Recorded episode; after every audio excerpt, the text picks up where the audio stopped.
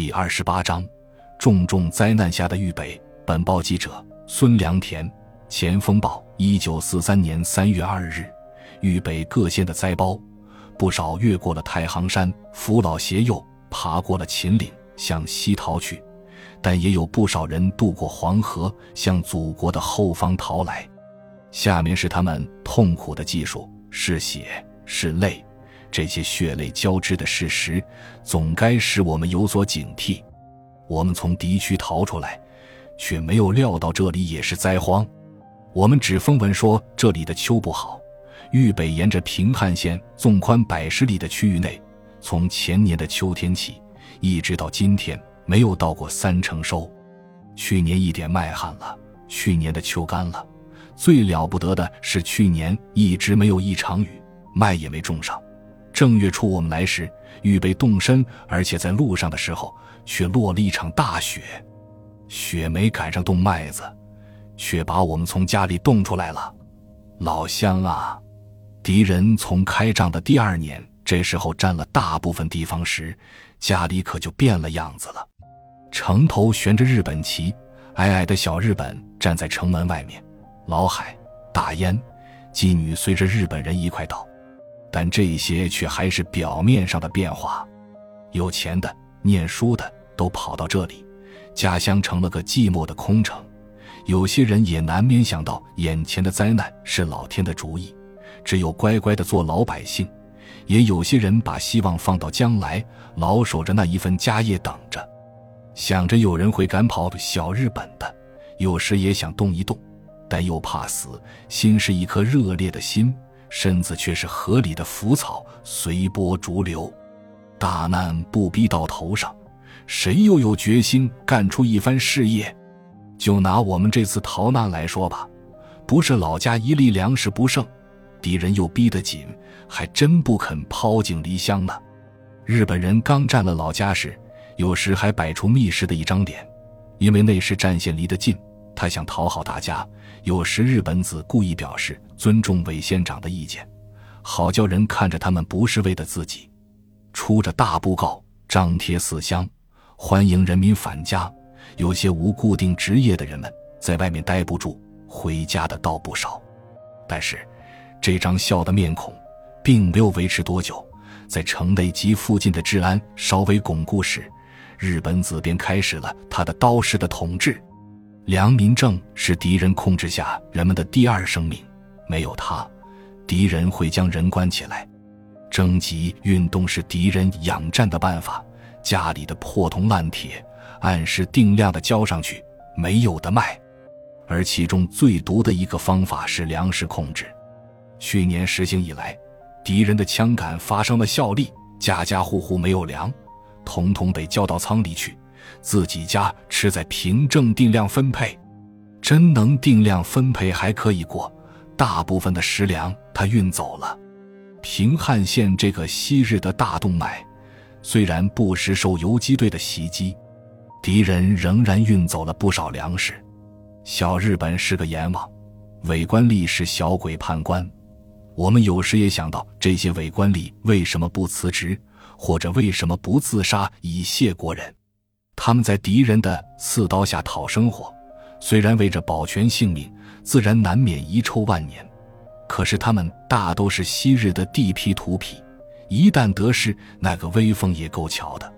人们已经当了顺民，只有硬着脖子忍耐。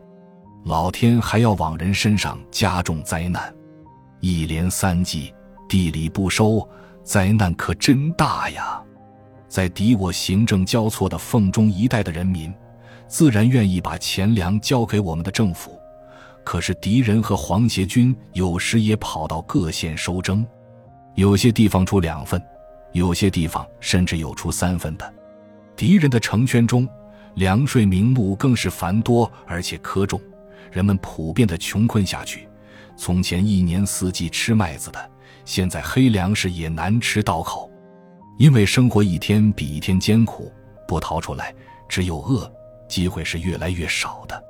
大村庄、小村庄，从前人烟稠密，时光容易，现在做饭时不见炊烟。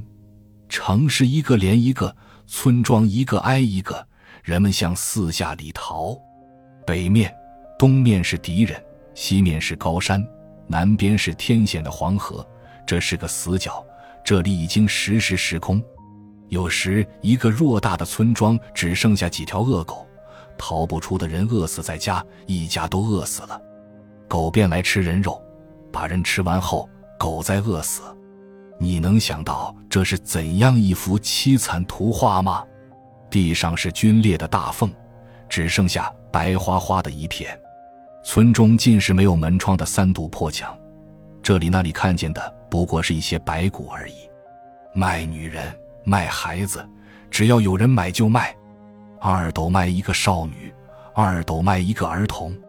汉奸买，敌人买，买了自己用，买了运走贩卖。人和牛马一样，和猪狗一样。我们用最便宜的价钱卖了我们最贵重的东西，拼对了一点路费，从开封、归德、亳州借手流到了这里。我们一行几个人。希望将来真正能替抗战做点事情，不，迟多少时候和咱们的军队一起回到家乡更好。我们过来后才听说镇纪会拨了不少款到豫北方赈去，可惜我们错过了领赈的机会。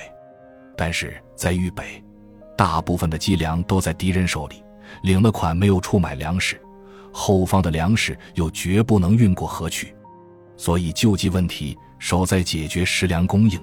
敌人又用高压将伪币提高，发钱买不到粮食个问题，发的太少了，又不够仍是问题。在敌区里不能凿井，开渠防患于未然，救灾也难求长效。究竟怎样才好？你们不会把我们忘记？那里的人们在重重灾难下呻吟着，我们过来了，后面还有马儿长的人群，这是大问题。救灾如救火呀！豫北的同胞张着双手向你们呼救。当中虽有黄河的险浪，太行的峻岭，应该阻止不了热情的手臂。其实根本的问题也很好解决，我们的军队渡过黄河，赶走敌人，天大的灾难也就完了。可是半壁河山，何处不如此渴望呢？这又是整个战略的问题了。